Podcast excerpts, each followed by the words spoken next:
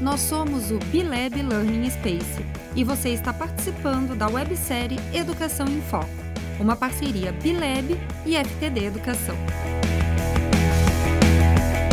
Olá, pessoal. Então a gente está aqui hoje nesse primeiro podcast que vai falar sobre ensino híbrido e suas tecnologias.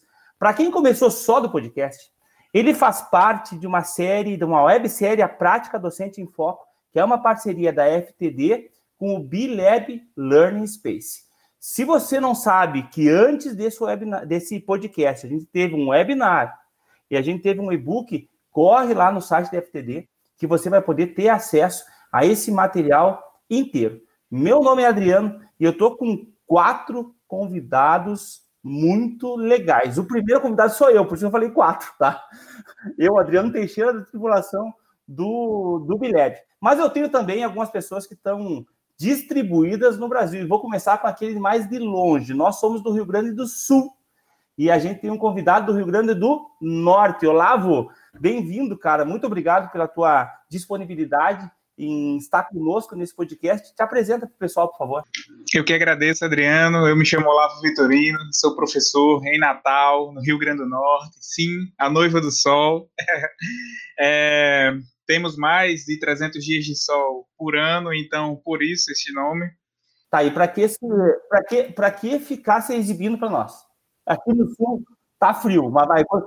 Mas aqui a inveja é o contrário. Aqui deu 20 graus, tá todo mundo de bota, de cachecol, e olhe lá que com 15 minutos tira. Obrigado, viu, Olavo? Tu trabalha com que, com que faixa etária aí, com qual nível de ensino? Eu trabalho no ensino fundamental anos finais, que pega ali né, do sexto ao nono, mas em algumas instituições pega o quinto ano também. É, eu ensino geografia, a ciência na qual eu tive a oportunidade de poder conduzir para o resto da minha vida, assim espero. Sou especialista em tecnologias educacionais, trabalho, eu costumo dizer que trabalho por opção com esse público e não por falta dela. Então, é por isso que eu estou aqui com vocês para contribuir um pouco e também para aprender bastante, tá bom? Muito obrigado, Olavo. Obrigado mesmo. Então, agora apresentado o mais de longe, eu quero apresentar os mais de perto. Carol, Carol, Carol, quem tu és, se apresenta aí para a galera. Olá, então, pessoal, eu sou Caroline Furini, sou pedagoga, trabalho então também na tripulação do Bilab Learning Space com as crianças de educação infantil e no ensino formal, né, trabalho no ensino fundamental 1, com um quarto ano, aqui em Passo Fundo. Muito bem. Qual é o nome da escola, Carol, que tu trabalha aqui em Passo Escola? São Patrick. São Patrick, escola dos meus filhos, inclusive, sabia? Tu sabia, né? Eu sabia isso aí. Eu sabia. Sabia que a minha filha tá pé da vida, porque tu tá dando aula para outra turma e não para dela. Eu falei, espera que vai dar tudo certo. E agora, então, por último, mas não menos importante, o meu grande amigo Rafa. Rafa, se apresenta para a galera aí. Bom, né? Então, isso aí, Adriano. Primeiro, agradecer né, pelo convite de estar aí presente hoje. Dizer, então, como tu já disse, meu nome é Rafael, sou formado em História pela Universidade de Passo Fundo, é, e eu trabalho com a faixa etária mais de ensino médio e cursinho pré-vestibular. Né? O cursinho pré-vestibular é específico para medicina, o pessoal que tenta medicina e que tem uma carga de estudo um pouco maior, né? Então, eu trabalhei há 15 anos como só escola particular, né? Trabalhei só na rede particular de Passo Fundo uh, há 15 anos e tenho trabalhado aí nos últimos anos com filosofia e sociologia também, o que tem me agradado bastante. Legal. O Rafa me ajuda a, a, a caracterizar para quem está nos escutando e não conhece Passo Fundo, um pouquinho das características da nossa cidade. Depois o Olavo fale também. Natal, é claro que é muito mais conhecido, né? Porque por causa do Papai Noel. Ah, tô brincando. Tá, é uma cidade, uma capital então, Rafa me ajuda primeiro Passo Fundo e depois o, o Olavo ajuda as pessoas a conhecerem um pouquinho as realidades que a gente está falando. Perfeito. Então, Passo Fundo não é capital de estado, como é Natal, né? Mas Passo Fundo é capital de toda a região norte do estado do Grande do Sul, né? Então, a gente basicamente tem cidade de Passo Fundo como a capital do Planalto Médio, né? Então, Passo Fundo acaba sendo um centro é, é, de, de é, excelência médica, educacional, comercial, é, ela acaba sendo um polo em toda a região Norte, é, trazendo aí pessoas de todas as regiões, de toda a região, né? Inclusive a, a professora Caroline Furini, que é de Sarandi, uma região aí também da, da é, próxima a Passo Fundo, e dizer que Passo Fundo acaba sendo um ponto de confluência, né? Um ponto de encontro entre as comunidades aí do norte do Rio Grande do Sul. E a referência do norte do Rio Grande do Sul é Passo Fundo, tá? Comparar Natal, vamos ver. Fala aí de Natal pra gente. Já falou que aí a temperatura tá boa. Ok. Vamos adiante agora. Tá assim, é, Natal é uma cidade bem localizada, por assim dizer, não só do Nordeste brasileiro, mas é privilegiada diante de estar no litoral e também na esquina do Brasil, onde nós estamos de portas abertas para os ventos alísios que vêm do Sudeste. Então, apesar das altas temperaturas, o clima ele é ameno, né, diante de toda essa condição que melhora um pouco a situação. Nossa cidade vem ganhando uma importância maior frente a outras grandes capitais que possuem no Nordeste, por conta principalmente da sua participação no período da Segunda Guerra Mundial em diante. Natal, até isso, é, era uma grande cidade do interior, apesar de estar na condição de capital, mas não possuía esse desenvolvimento pleno e carregamos conosco, inclusive, alguns orgulhos, como, por exemplo, o primeiro lugar do Rio Grande do Norte, um dos primeiros do Nordeste a provar Coca-Cola. Na verdade, eu não sei o que, que isso traz de tão... tá tentando... Vou de chimarrão ainda, né, pessoal? Ó, oh, pois é. Entretanto, é, é uma cidade agradável, que vem passando por muitas transformações, assim como outras cidades do Brasil nesses últimos tempos. Possui em torno de 800 mil habitantes, comparado às outras capitais do Nordeste, não é uma grande quantidade. Mas somos um povo muito feliz, muito receptivo, muito alegre e bastante diverso também. Legal. Rafa, tu quer falar, né? Tô vendo aqui, tô sentindo que tu quer falar dizer para o Olavo que tomar uma, uma água de coco gelada no Morro do Careca não tem preço, né?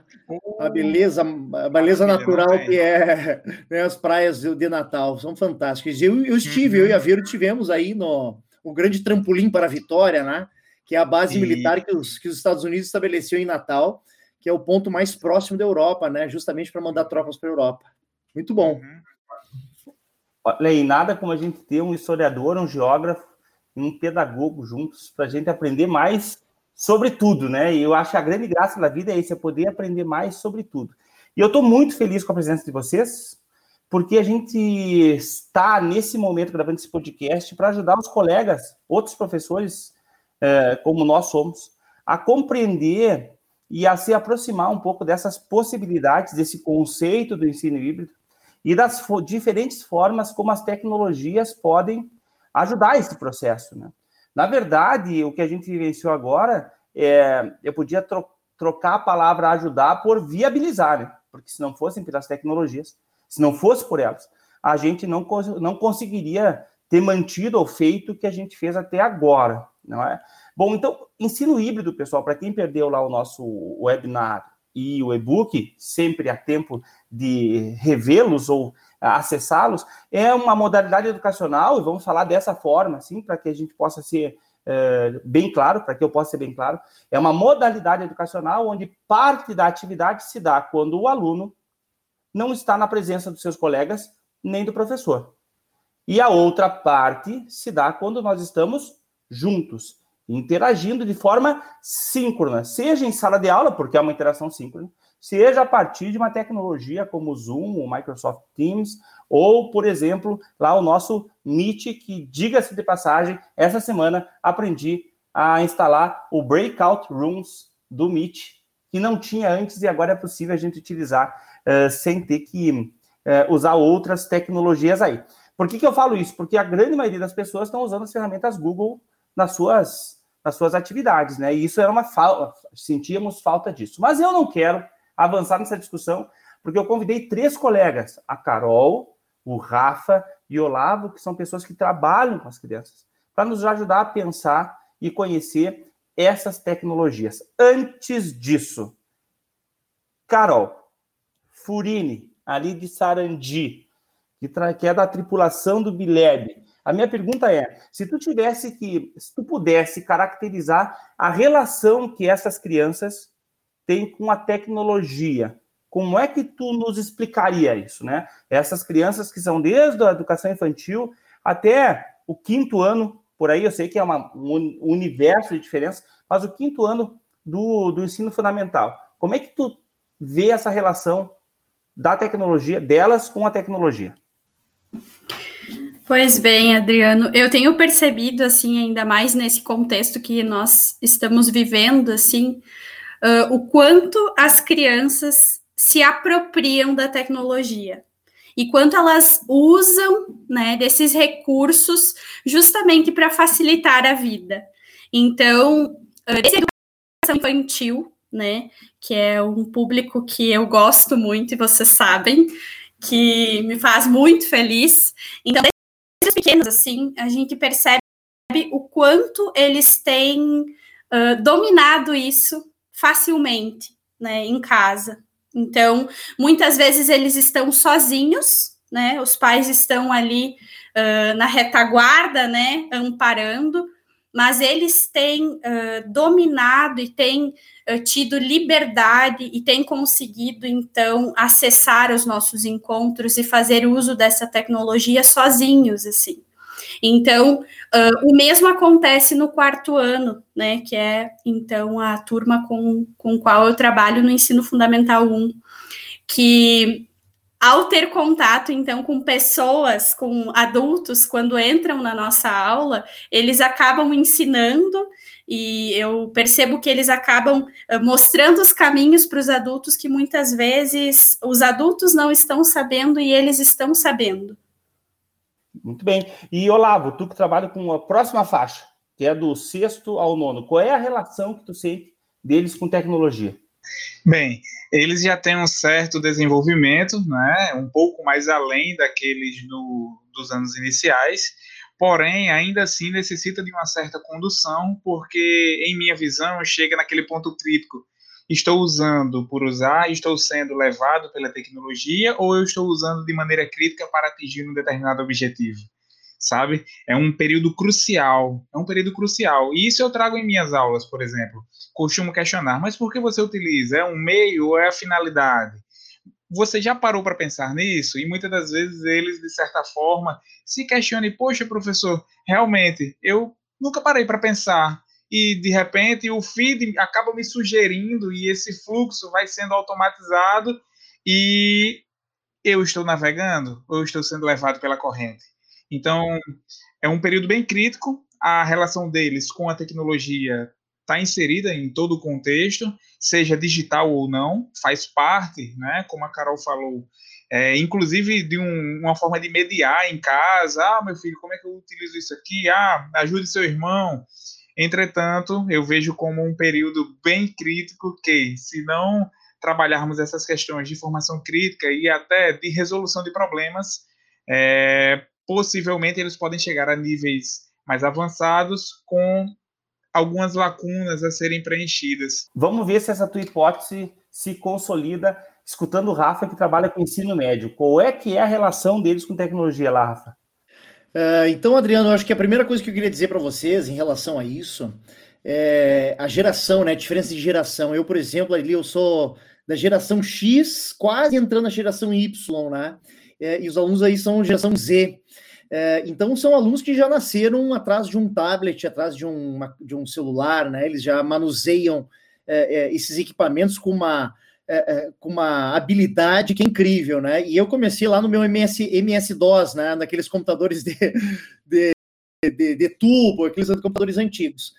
Só que essa facilidade ela não se demonstra constantemente, né? Eu, por exemplo, nesses cinco meses de quarentena aí de isolamento social, é, eu aprendi muito, né? Eu estudei muito. É, é, hoje eu, eu, eu, tenho uma propriedade em relação a aplicativos, né? E ao uso de tecnologia em sala de aula que ela é, é gigantesca em relação àquele Rafael lá no início do, do isolamento social. É, a ponto de esses dias numa, numa aula que eu estava dando, é, um aluno meu tinha um microfone igual o meu, né? E ele disse, Rafa, como é que tu fez para configurar? Porque eu só conecto ele no computador, mas eu não sei configurar.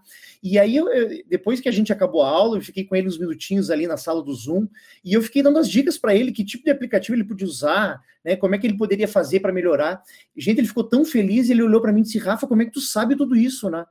E, e, e, na realidade eu vi isso como uma inversão, né? Quem deveria saber tu, toda essa tecnologia é a geração deles. Mas eu acabei tendo que me apropriar dessa, eh, dessa tecnologia, né?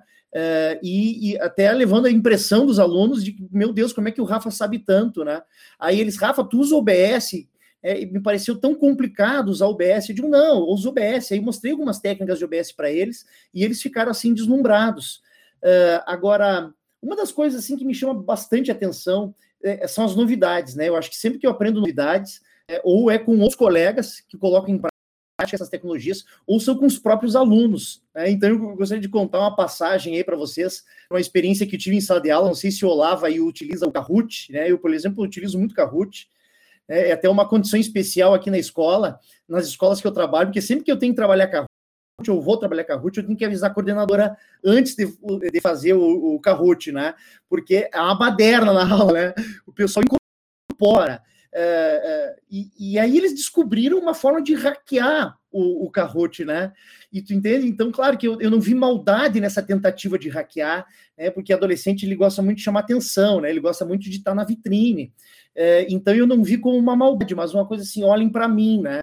Então eu acabei levando na boa mas eu acabei descobrindo que a possibilidade de hackear um jogo educativo, que eu não sabia que existia essa possibilidade. Então, a gente acaba aprendendo muito com eles. Né? É, e eu acho que o que o Olavo falava era a relação entre o objeto e o sujeito, né? Porque o objeto é, é, é o conteúdo que a gente tem que trabalhar no dia a dia, né? De geografia de história, né, Olavo?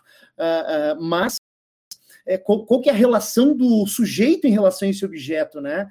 Como é que está disposto essa relação? Porque se o sujeito ele for usar essas tecnologias, né, não tendo clareza dos seus objetivos, né, é, e da relação que se estabelece entre sujeito, que é o aluno, né, o educando, com o conteúdo, é, se não houver esse planejamento, ele é só uso de tecnologia em sala de aula. Né, ele não tem uma finalidade. E eu gostei muito dessa fala do Olavo, quando ele diz né, é, de desenvolvimento da criticidade do aluno em relação à, à utilização desses aplicativos. Eu, uh, escutando vocês agora, a gente poderia dizer então que a gente tem um processo em que, quanto mais novo, e obviamente as pessoas que estão nos escutando devem ter essa percepção, menos ativos nós somos, as que tendem a ser, no uso da tecnologia, né? E também tem uma, uma, uma tolerância mais baixa, não somente a tecnologia, ou qualquer coisa que demande muita atenção por muito tempo, né? Uh, inclusive, a gente tem com os, com os pequenos uh, uma indicação lá de um número X de horas por dia, até 5 anos, depois são 3 horas até os 11, e, e por aí vai. A gente tem que levar isso em consideração, nossos professores, né? Mesmo em um momento em que a única forma de, man, de manter esse vínculo, esse laço, seja a partir das telas. Daí a gente tem a gurizada ali no meio termo, que tão, ainda escutam bastante o pro, né? Ainda precisam muito do professor do ponto de vista para criar sentido para aquilo. E depois tu tem aqueles que não são mais nem criança, nem adulto. Então eles ficam buscando o quê? Ser absolutamente criativos do ponto de vista de chegar a hackear a tecnologia, né? Ou seja, querer utilizá-la de uma forma diferente daquilo que ela foi feita. Beleza. Enquanto vocês falavam, gente, eh, eu acho que valeria a pena a gente colocar aqui uma ideia, vamos ver se vocês concordam.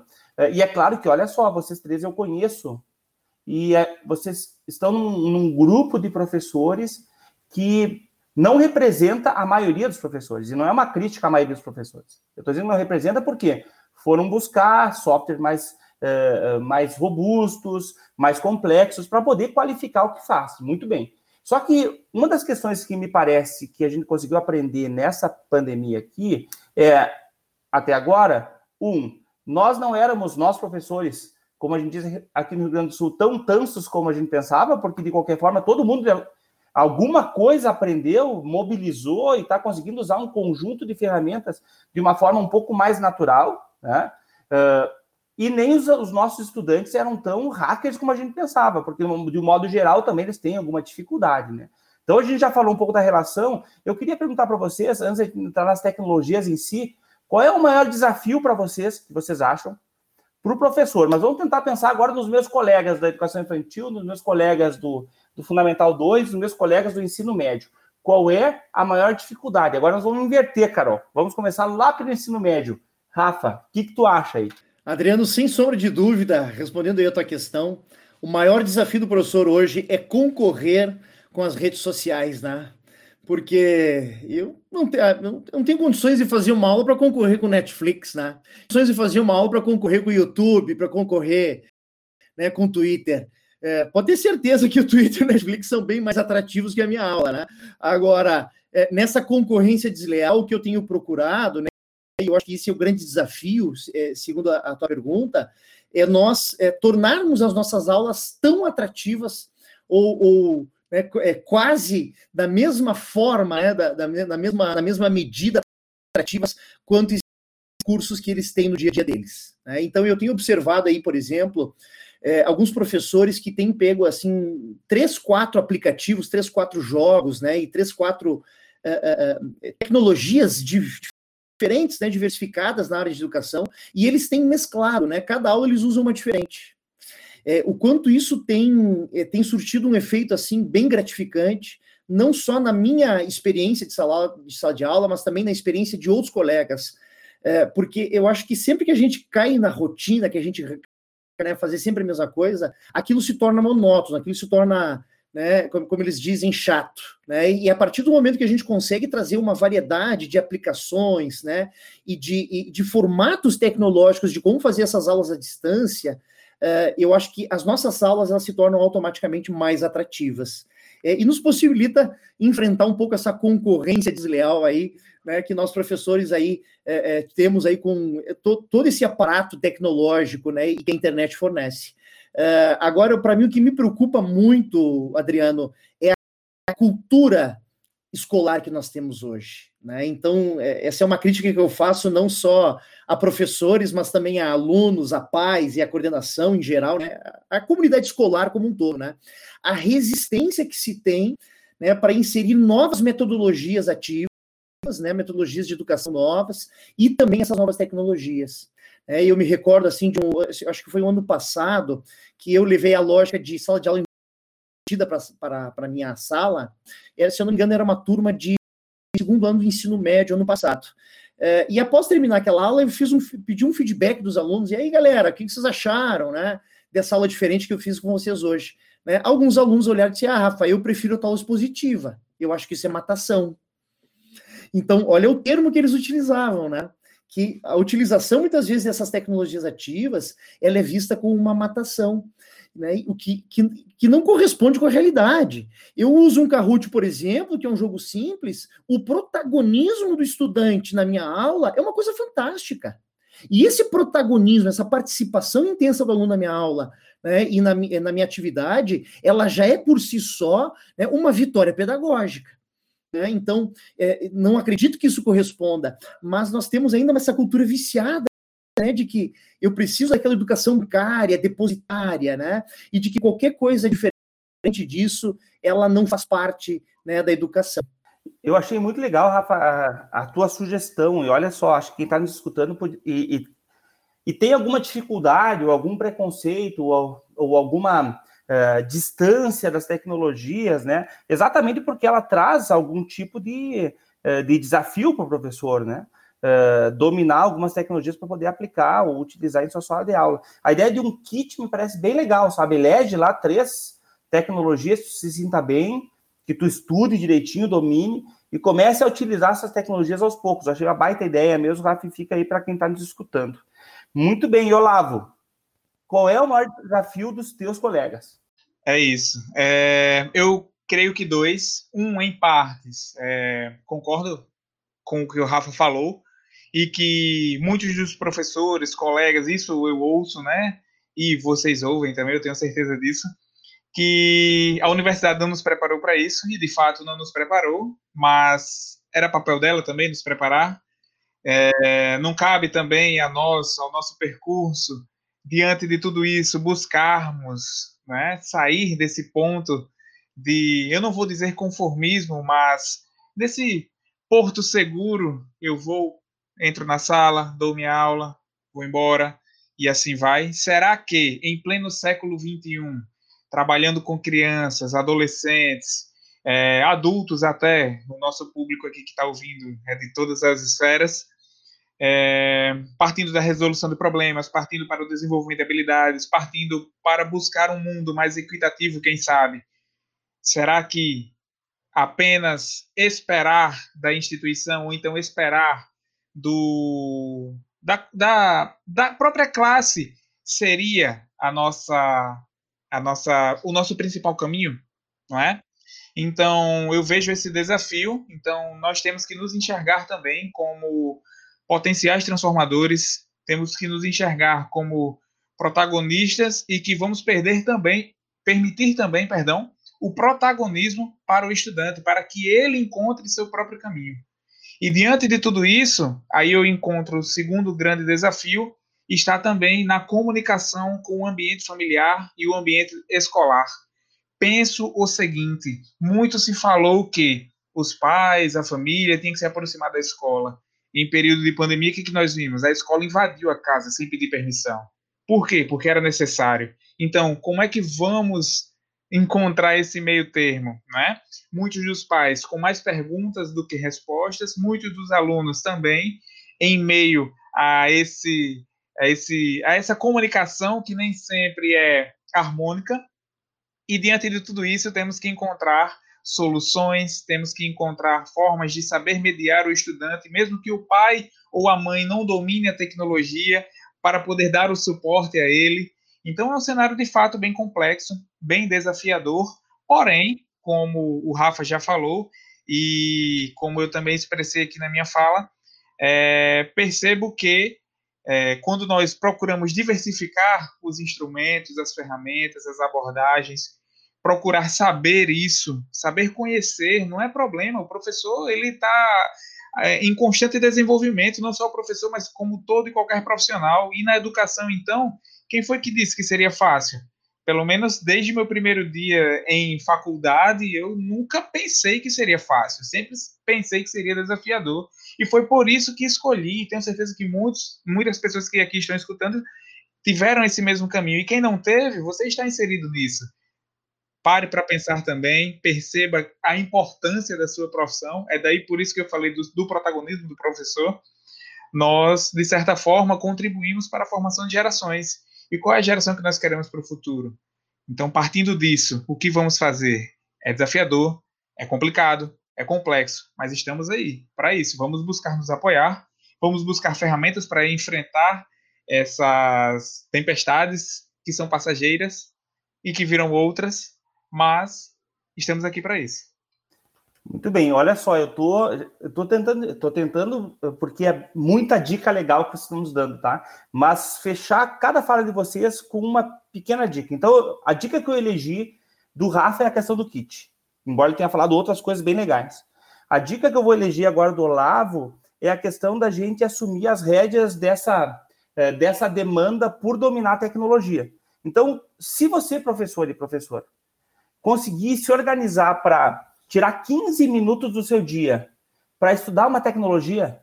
Ah, quero mexer com o Kahoot, quero mexer com esse software para fazer podcast, quero mexer lá com o Canva para que eu possa fazer um e-book. Faça isso, 15 minutinhos do seu dia. Isso é bem importante, porque nós somos profissionais e, como profissionais, a gente tem a obrigação de dominar as, as melhores técnicas, as mais eficientes, as mais legais, assim como qualquer outro profissional temos a obrigação de conhecer as ferramentas novas que a gente tem disponível para a gente fazer o nosso trabalho. Então, talvez a dica de tirar um tempinho, 15 minutinhos por dia, para estudar sobre tecnologia, possa nos ajudar bastante a ter uma apropriação que possibilite a aplicação, a utilização delas em contextos educacionais muito mais criativos, muito mais uh, ativos, muito mais significativos para eles e para nós. Carol, e agora? Qual é a principal dificuldade que tu, que tu identifica nos teus colegas professores do, da, educação, do, eh, da educação infantil e o ensino fundamental 1 ali. É interessante ouvir o Olavo e o Rafa e, e, pensar a partir do ponto de vista deles, né? Mas eu acredito que para os meus colegas da educação infantil, o principal desafio seja estratégias ideais para as crianças pequenas, né? Uh, para quem estuda um pouquinho de neuropsicopedagogia, sabe que uma criança ela precisa de movimento, ela precisa de expressão e ela precisa de todos os sentidos sendo trabalhados, né? E de que forma, então, desenvolver estratégias para trabalhar isso, sendo que elas estão longe de nós, né? E aí o Olavo traz essa questão de que uh, a escola ela adentrou as casas assim, sem pedir licença, né? Foi algo uh, que aconteceu. E aí os pais estão sendo os nossos olhos, as nossas mãos, o nosso abraço para uma criança de educação infantil que precisa tanto disso. Então, eu acredito que o principal desafio de um professor de educação infantil é pensar em estratégias, sabendo que os pais precisam estar junto com essa criança, que ela sozinha não vai conseguir desenvolver todas as atividades e que ela precisa de um amparo né, em casa. E o ensino fundamental 1, eu acredito que o principal desafio para nós seja justamente uh, introduzir novas tecnologias, novos aplicativos com as crianças. Por quê? Uh, isso que o Rafa fala de elencar alguns aplicativos, né, para utilizar, nós uh, estamos desenvolvendo na escola, né? Então toda semana a gente utiliza um aplicativo novo, né, e vai então amparando as crianças para esse uso e dando sentido e consciência para esse uso. Porém, eu percebo que há uma certa resistência a essa coisa nova, a esse diferente, né? Então, eu a primeira vez que utilizei o Padlet com os meus estudantes, eles uh, foi um alvoroço, né, na, na, no encontro online. E aí eu precisei ter calma, paciência e passar essa calma e paciência para eles, para que eles percebessem que isso estaria ajudando eles num futuro próximo quando eles entendessem, né? Então, eu acredito que principal, o principal desafio é ajudar essas crianças a se apropriarem dessas ferramentas novas, mesmo nós estamos estando distantes deles. Vamos para as dicas então, que eu elegi. Se tu disser que não, o canal diz não pode ser essa, vamos mudar. Para a educação infantil, a dica principal é ajude os pais. Inclusive a dominar a tecnologia, certo? Não é só estar tá junto, a questão toda pedagógica, mas também, inclusive, a dominar a tecnologia para que as crianças possam se ver e assim por diante. Então, ajude os pais. Então, sugestão aí para você, que é gestor escolar, professor, é, aprende a criar um e-book e cria um e-book para ajude seu filho em casa. E manda para os pais. Os pais precisam disso também. Então, dica, pode ser essa, essa dica, Carol? Educação infantil? Muito bem. E fundamental um podia ser é, dê segurança na descoberta de novas ferramentas. É isso. Dê segurança na descoberta de novas ferramentas. Por quê? Porque o contexto de ensino híbrido, ele vai sempre, mesmo que a gente não tivesse pandemia, ele ia se mostrar, porque o futuro, ele nunca falha, porque tem coisas que a gente não precisa mais fazer em sala de aula, e algumas coisas podem ficar para fora. Então, as ferramentas iam sempre fazer, vão sempre fazer parte da vida dessa gurizada. Se esse início puder, puder ser feito lá no início, lá quanto mais cedo possível, com eles, com o professor tendo paciência, com o professor ajudando no reconhecimento, ajudando-os a reconhecer que existem outras ferramentas para além das redes sociais. Minha hipótese é que talvez quando chegarem no Olavo, ele vai poder qualificar muito mais a utilização das tecnologias para que eles possam aprender, perceber o mundo. E quando chegarem no Rafa, eles vão ter as tecnologias um elemento fundamental de desenvolvimento. Uh, ou melhor, não de desenvolvimento, um elemento fundamental para que eles possam uh, ampliar as possibilidades de compreensão e aproximação do mundo. Podemos fechar assim? O que, vocês acham? Querem adicionar alguma coisa? Rafa, tu levantou a mão. Eu estou sentindo. Vai lá. Adriano, só deixar claro aí também que eu acho que o que a gente fez aqui foi que cada um de nós trabalha com uma faixa etária diferente, né? Com um grupo de faixa etária diferente, e cada um desses, dessas faixas etárias tem um grau de autonomia que é própria dessa faixa etária, né? Então, se assim, se a gente for ver aí de forma mais global a fala da, da Carol, do Olavo e a minha fala, né, eu acho que a, as nossas preocupações elas estão adequadas ao grau né, de autonomia dessas faixas etárias a qual a gente trabalha. Né? Então, a Carol precisa que os pais estejam presentes né, para poder construir essa, essa autonomia. Né? É, o Olavo vai, vai, vai trazer mais a questão da importância dessa autonomia, né, de criar essa autonomia, e o Rafa vai pegar uns alunos já uma autonomia um pouco maior, né? Inclusive já tem aí, né, às vezes, a malandragem, né? Ou não a maldade, eu disse que não era maldade, né? Mas essa coisa aí de hackear o Kahoot, né? Então já é um grau de autonomia bem grande. Então a gente trabalha com, com essa questão que eu acho que é o grau de autonomia de cada faixa etária a gente trabalha. Muito bem, muito bem. Uh, mas agora o seguinte: quem está nos escutando quer saber. Rafa, se tu. Não, o Rafa acabou de falar. Vamos pegar a Carol. Carol, como é que tecnologias tu usa com a educação infantil? Tu já falou agora de uma, mas assim, ó, falar da tecnologia e qual é a proposta que tu fez em torno dela. A gente vai ter um podcast, não sei quando é que você está nos escutando, que vai falar especificamente sobre metodologia, mas não tem como separar, pessoal, tá? Não existe pensar tecnologia desvinculada de uma metodologia. Então, o que eu quero é, provocar aqui os nossos convidados é que falem um pouco sobre uma possibilidade. Eu sei que vocês usam muitas coisas, né? Para a gente é, entender, compreender, se aproximar lá da Procarol, lá na educação infantil, utilizando alguma tecnologia, que tecnologia é, em que contexto, e se for possível, qual é a resposta dos alunos? Vamos lá, Carol, contigo. Vamos lá. Então, uh, na educação infantil, a primeira ferramenta é o próprio Meet, ou enfim, uh, uh, outra plataforma que utilize que possa possibilitar esse momento em que nós estejamos juntos, né, interagindo. Eu Essa... acho, né, Carol, que é, é, o Meet é o mais usado, mas tem uma galera usando o Zoom, e tem Isso. o Microsoft Teams. Eu acho que com esses três aí, a gente abarca 99,9% das pessoas, né? Isso. Pode continuar, isso, desculpa aí. Isso Carol, aí. E imagina, e, e esses, é, essa ferramenta, na minha concepção, é fundamental, né? Para que nós tenhamos esse contato com as crianças, né? E eu tenho utilizado. Uh, no próprio Google Apresentações ou no Jamboard, eu tenho criado, então, uh, jogos quebra-cabeça, trilhas de aprendizagem com os pequenos, né? E aí eu sou as mãos deles. Então eles vão me coordenando, né? E eu vou manuseando. Há os momentos também em que a gente utiliza aplicativos de desenho digital. E as manifestações deles são muito legais, assim. Dá então, um eles para nós o nome de aplicativo, por favor. Ai, e o, o Draw, acho que é. Ah, tá. Mas o Jamboard, Mas o Jamboard também. É, ele, ele também, é um aplicativo né? que dá para desenhar. Ah, é, uhum. ele também possibilita o desenho. Mas eles manifestam assim um, uma empolgação, né? E, e sobretudo com o enredo, né? Que a gente sempre constrói essa narrativa.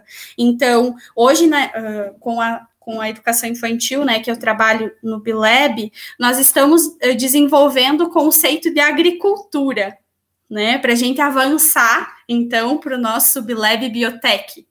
E aí, nesse desenvolvimento de o que é agricultura, então a gente utiliza jogos que, uh, por exemplo, nós utilizamos um jogo uh, da cabeça que tinha a imagem de uma, uma cena da agricultura antigamente né? Então a gente fez toda uma história, construiu toda uma história. Eles tiveram que abrir um livro da sabedoria. Dentro desse livro tinha então essa, essas peças embaralhadas. Eles nos ajudaram a montar esse quebra-cabeça e aí a gente conversou então o que que essa imagem está nos dizendo, né? E a partir da imagem então a gente começou a levantar as questões sobre a agricultura e por que a agricultura iria nos ajudar, então, a pensar no nosso laboratório de pesquisa para alimentarmos-nos em outro planeta, né? Então, uh, existe toda uma contextualização, assim. Mas essas ferramentas, elas nos auxiliam muito na motivação das crianças. E todos os dias, quando a gente traz uma ferramenta diferente no nosso encontro, eu percebo nitidamente o quanto isso os motiva. Diferente de um dia que talvez não tenha uh, alguma novidade. Então, a criança, ela precisa disso, né? De novidades. Uhum. Então, a educação infantil tu é a mão delas, né? Então elas estão vendo, estão sugerindo, estão brincando naquela festa, uh, e também trazer diferentes ferramentas uh, no decorrer dos encontros para te ter uma dinamicidade maior, é isso, né? Isso. Muito isso bem. Aí. E no Fundamental 1, no Fundamental 1, então eu tenho utilizado, uh, eu me inspiro muito no Rafa, tá? Olha, e eu tenho, eu tenho sido muito. o, o Rafa ele utiliza o Kahoot Salvador, se eu não me engano, alguma coisa assim. E aí eu faço o Kahoot da correção. E aí eu faço toda uma, uma festa antes, né, do Kahoot da correção. E aí essa semana eu tive um feedback deles dizendo assim pro Carol, é muito mais legal o jeito que você dá aula, porque tu motiva, tu parece que tá animando uma torcida. E aí eu disse, ai, que bom ouvir isso. E eu acho que, a, para além da ferramenta, a gente tem que uh, demonstrar essa alegria, tem que passar. Uh, que isso possa uh, passar para as crianças essa nossa motivação e o nosso desejo de que eles aprendam, né, de igual forma, mesmo nós estamos estando longe deles. Eu preciso te pedir, Carol, que tu fale uh, se eu nunca tivesse ouvido falar do Kahoot, tá? O que, que eu consigo fazer com ele? Dá um exemplo aí, para entender. E depois vai falar do que é esse Kahoot da correção. Vai lá. Qual é que dinâmica é essa? Bom, uh, então, no Kahoot a gente é um quiz, né? De perguntas e respostas.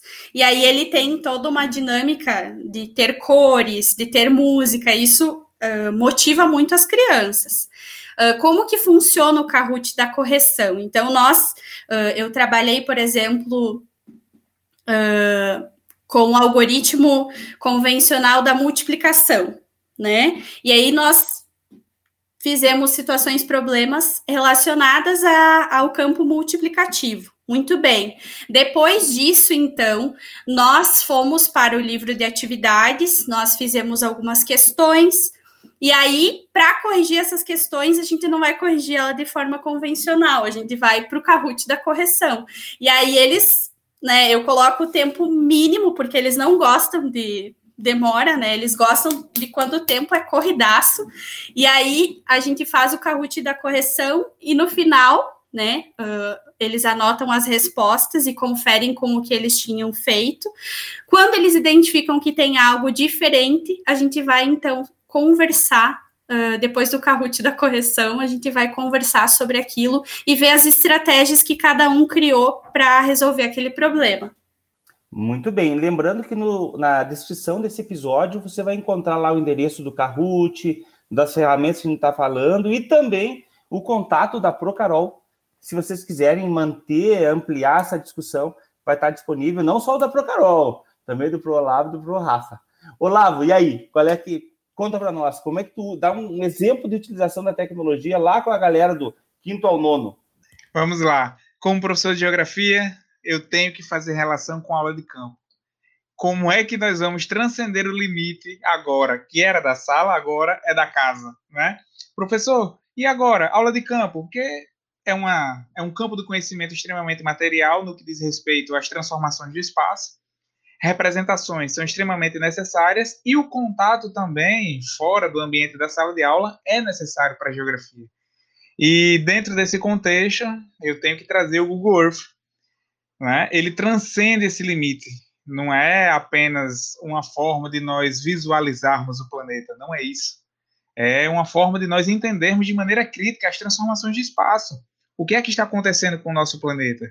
Então, partindo desse princípio, nós podemos aproximar, nós podemos navegar, nós podemos, por exemplo, eu levei uns alunos de oitavo ano há três semanas para o Egito, solta o bonequinho do Google Street View, cai lá nas ruas, navegamos, conseguimos entender um pouco do contexto e ao término, a maior satisfação que eu tenho é, poxa, professor, nunca imaginei que eu poderia sair de sala de aula sem sair de casa. então, são inúmeros mundos inseridos nisso. E falando em transformação do espaço, tem uma ferramenta lá do Google Earth que você, professor, pode baixar é, a sua versão profissional, que é acessível a todos. Pode baixar também, é, na verdade, não baixar, pode acessá-lo pela versão web, que não requer nada além de você digitar o endereço e que tem os mesmos recursos e que pode proporcionar essa navegabilidade e também pode utilizar a ferramenta de time-lapse, que o Google faz algo incrível, na minha visão. Ele pega as imagens de satélite de 1986 até os dias atuais e sobrepõe em forma de GIF. Então você consegue visualizar, por exemplo, quando paramos na Amazônia, né, a, a, curva do desmatamento, você consegue colocar em cima de São Paulo e compreender a urbanização. Você consegue, em, em inúmeros contextos e com alta resolução, são imagens de satélite. Então, partindo desse princípio, e como professor de geografia, a ferramenta digital Google Earth é necessária. É uma, é, uma, é uma via que nós podemos, de certa forma, conseguir fazer com que o campo venha para casa. Além do ambiente escolar, o campo venha para casa e é extremamente necessário nós podermos entender e compreender esse processo. Muito bem, obrigado, Olavo. É, depois tu manda para a gente todos esses links para a gente poder colocar na descrição. É bem legal mesmo. Parabéns. Rafa, vamos lá. Vamos lá, então. Primeiro, eu gostaria de dizer que fiquei interessado aí nos GIFs do Olavo, dessa reprodução aí do, dos, dos satélites aí da década de 80 até os dias de hoje, para ver a transformação. Fantástico. Né? Então, depende, depois aí vamos deixar aí um contato para a gente poder trocar essas informações. É, e agradecer o elogio da Carol, né? Que disse que falou, a Carol citou aí o meu Kahoot Salvador, né? Ela faz o Kahoot da correção. Eu faço o Kahoot Salvador. Então a galera normalmente se apavora com as provas, né? Então ah, tem prova, tem avaliação. Então sempre aquele monstro, aquele bicho de sete cabeças. E digo não, pessoal, não se preocupem com a avaliação de hoje, porque vocês têm aqui o Pro Rafinha. O Pro Rafinha vai fazer o Kahoot Salvador, né? Que é o Kahoot que eu faço antes da prova sobre aquele assunto que vai cair na prova, né? Os detalhes da temática que vai ser, vai ser pedida na prova, né? Que eu vou exigir na prova, uh, antes da prova. E aí, normalmente, eles vêm depois da prova e dizem, Rafa, o teu Kahoot me salvou, né? O teu Kahoot salvou a minha, a minha, a minha vida. Que é um processo de é, um processo de entrar em contato com o conteúdo né, várias vezes, de forma repetitiva, que é o que faz o, o cérebro dar uma dar uma absorvida em determinados, em, em determinados assuntos. Mas, é, Adriano, falando disso, assim, então, Kahoot, né? Eu uso bastante Kahoot. Eu sou, assim, um fã da aula expositiva, né? Eu acho que a aula expositiva, quando ela é bem dada, quando ela é bem trabalhada, ela é uma aula que toca o indivíduo pelo resto da vida, né? Eu me lembro, assim, de aulas, é, tanto no meu ensino médio, de aulas expositivas até na faculdade, assim, que eu saí assim deslumbrado, né? Então eu também vou atrás de recursos que me possibilitam trabalhar com essa luz positiva, qual eu gosto tanto, né? Mas de uma forma mais é, de uma forma mais interativa. Então eu uso, por exemplo, eu tenho usado muito aí o Mentimeter, né? É, o PowerPoint, o velho, clássico PowerPoint, é, que as pessoas, na verdade, elas desconhecem o PowerPoint. O PowerPoint é cheio de recursos, né? Inclusive esses dias eu estava tava falando com alguns professores, disse, pessoal, dá para gravar uma videoaula no, no no, no PowerPoint, vocês podem fazer cortes no vídeo que vocês fizeram no PowerPoint, dentro do próprio PowerPoint, sem precisar ter aplicativo nenhum. Eles olharam para mim e disseram: Meu Deus, como assim dá para gravar uma videoaula no PowerPoint, né? Então, na verdade, eu, eu sou um fã do PowerPoint, né? Porque eu acho que ele tem recursos fantásticos que a gente às vezes, às vezes desconhece. Mas assim, Kahoot, PowerPoint, o Mentimeter, é, o Mentimeter tem feito um sucesso muito grande, principalmente no cursinho, né? Onde a gente não tem como escapar muito das aulas, das aulas expositivas, né? Das aulas conteudistas, mas eu consigo fazer uma aula como o cursinho me exige, mas de uma forma mais interativa, né? De uma forma mais metodológica. Uh, e, inclusive, agora, um pouco antes de entrar aqui na, no nosso podcast, eu estava finalizando um Socrative, é, porque amanhã de manhã, às 10, eu tenho avaliação com duas turmas, e eu fiz um Socrative, né? É, muitos professores têm usado Forms, né? Mas eu, eu, eu, eu vi assim, eu, eu usei, assim, no início da quarentena, eu usei o, o Forms, tanto o Forms do Google quanto o Forms do, da Microsoft, mas eu tenho percebido que o Socrative me, me dá mais possibilidades de visualização como educador, né? Então, por exemplo, eu acho que é, tu entrar num universo, né, de que é a sala de aula com 30 alunos, que tem perspectivas diferentes, que tem problemas diferentes, que tem né, perspectivas diferentes, é, é algo muito difícil para o professor, muitas vezes, né? Eu adequar uh, uh, a minha problemática que eu trago para a sala de aula com aquilo que é específico de cada aluno, né? Com uh, o desenvolvimento de cada aluno. A gente sabe que no universo de 30 alunos, cada aluno tem a, tem a sua própria caminhada, né? Tem, a, tem o seu próprio desenvolvimento. E muitas vezes a gente não consegue, né, com poucos períodos em sala de aula, a gente não consegue adequar uh, os desafios que a gente traz né, com o conhecimento, a habilidade de cada aluno. Né? Então, eu acho que a tecnologia me possibilita isso. Né? Eu ver assim de forma mais global né, qual, foi, qual, qual foi o número de erros nas questões, né, e qual foi o número de acertos, até para que eu possa fazer uma reavaliação, para que eu possa fazer uma recuperação com mais efetividade.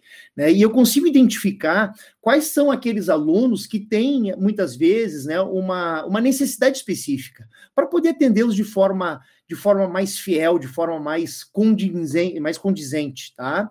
Então eu acho que o, o Socrative me traz isso, a possibilidade de eu fazer revisões é, e recuperações de conteúdos de forma mais efetiva. Eu sei pontualmente, né, qual foi as questões ou as temáticas que eles mais erraram, mas principalmente adequar, né? Eu, eu, eu acho que essa é a palavra, adequar os desafios que eu levo para a sala de aula com aquilo que é específico de cada aluno, né? Com a particularidade de cada aluno, tá? Muito bem, muito bem, pessoal. Olha só, infelizmente gente está chegando no final. Eu quero dizer que foi bem legal mesmo poder ter conversado. Você, professor, você, professora, gestor, gestora educacional que está nos escutando, é, o podcast ele é um ponto de partida. A gente tinha, teve por objetivo trazer alguns elementos, fazer pensar, dizer que existem possibilidades, e você pode, é, a partir dos webinars, a partir do e-book, ou a partir do contato com os colegas que hoje estiveram aqui, é, começar esse movimento, ou intensificar esse movimento de utilização das tecnologias para que a gente possa não somente implementar o ensino híbrido, para a gente poder integralizar, então, a, a carga horária necessária, né, já que os 200 dias estamos liberados, mas para que a gente possa utilizá-lo como uma, uma, uma real possibilidade de qualificar os processos educativos que a gente já implementa. Para finalizar, eu vou deixar para vocês aí 15 é, segundos para cada um uh, deixar sua mensagem final. Olavo, não esquece, a gente quer saber qual é que é o teu podcast. A gente sabe que já, tu tem um podcast teu para a gente poder saber. Mas vai falar por último, tá? Agora nós vamos inverter. O mais de longe fala por último e a gente pode começar aqui, pode ser o Rafa, pode ser a Carol.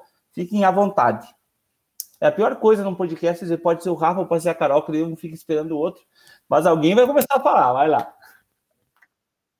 Voltada, ah, então Carol. Vou lá. Então, agradeço uh, pelo convite de estar aqui aprendendo com vocês. Sem dúvidas, ouvindo todos, uh, já pensei em algumas coisas para minha própria prática. Então, é muito bom estar aqui e agradeço imensamente.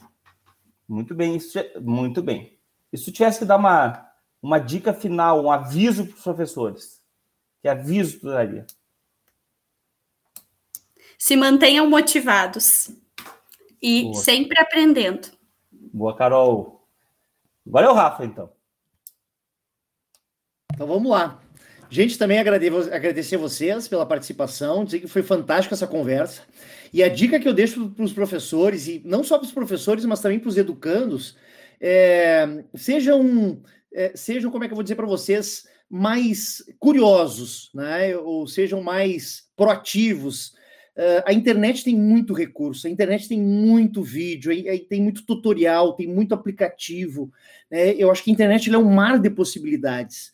Tem um psiquiatra chamado Augusto Cury, que ele vai falar ali, ele tem um livrinho de ansiedade, ele vai falar que a gente abre janela killer, né? Janela, janela da morte. A gente faz uma projeção da coisa como uma coisa ruim antes dela acontecer, né? Então, muitas vezes, quando a gente ouve falar em ensino híbrido, em tecnologia de sala de aula, a gente vê alguns alunos e alguns professores apavorados, né?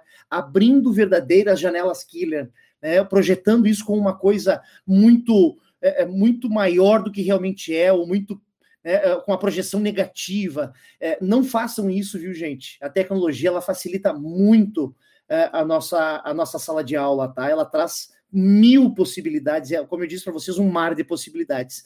Então fica essa dica aí, tá? Procurem, né? Sejam curiosos, vão atrás né, dessas possibilidades e não tenham medo das tecnologias, tá? É, é, elas dominá-las é muito mais fácil do que temê-las, perfeito? Isso aí. Vamos lá. Em primeiro lugar, eu quero agradecer por tudo, pela oportunidade de estar aqui dialogando. E gostaria de dizer para os queridos professores e professoras que, tão importante quanto nós darmos o primeiro passo, é nós darmos o segundo, o terceiro, o quarto, mesmo que alguns desses passos sejam um pouco para trás, mas o importante é continuarmos sempre em movimento. Faz parte, somos humanos, em todas as essências possíveis, mas podemos recomeçar também. E vamos em frente. Estamos aqui para isso, estamos juntos também procurem as pessoas que vocês confiam, procurem pessoas que estão abertas também, de certa forma, a compartilhar e vamos em frente, em busca de todo esse ideal. Muito bem, Olavo, muito obrigado. Eu quero dizer para vocês, nesse minutinho que falta, que eu vou fechar o podcast, que aprendi muito. É, quero convidar para que vocês possam, quem está nos escutando, escutar os próximos podcasts e vou acabar com uma frase de efeito para deixar o pessoal pensar. Fiquem tranquilos e tranquilas. Nenhuma tecnologia substitui o professor. Quem substitui o professor é outro professor que usa tecnologia. Gente, eu, meu nome é Adriano Teixeira, da tripulação do Bileb Learning Space, e eu quero desejar a todos vocês e a todas vocês uma vida longa e próspera.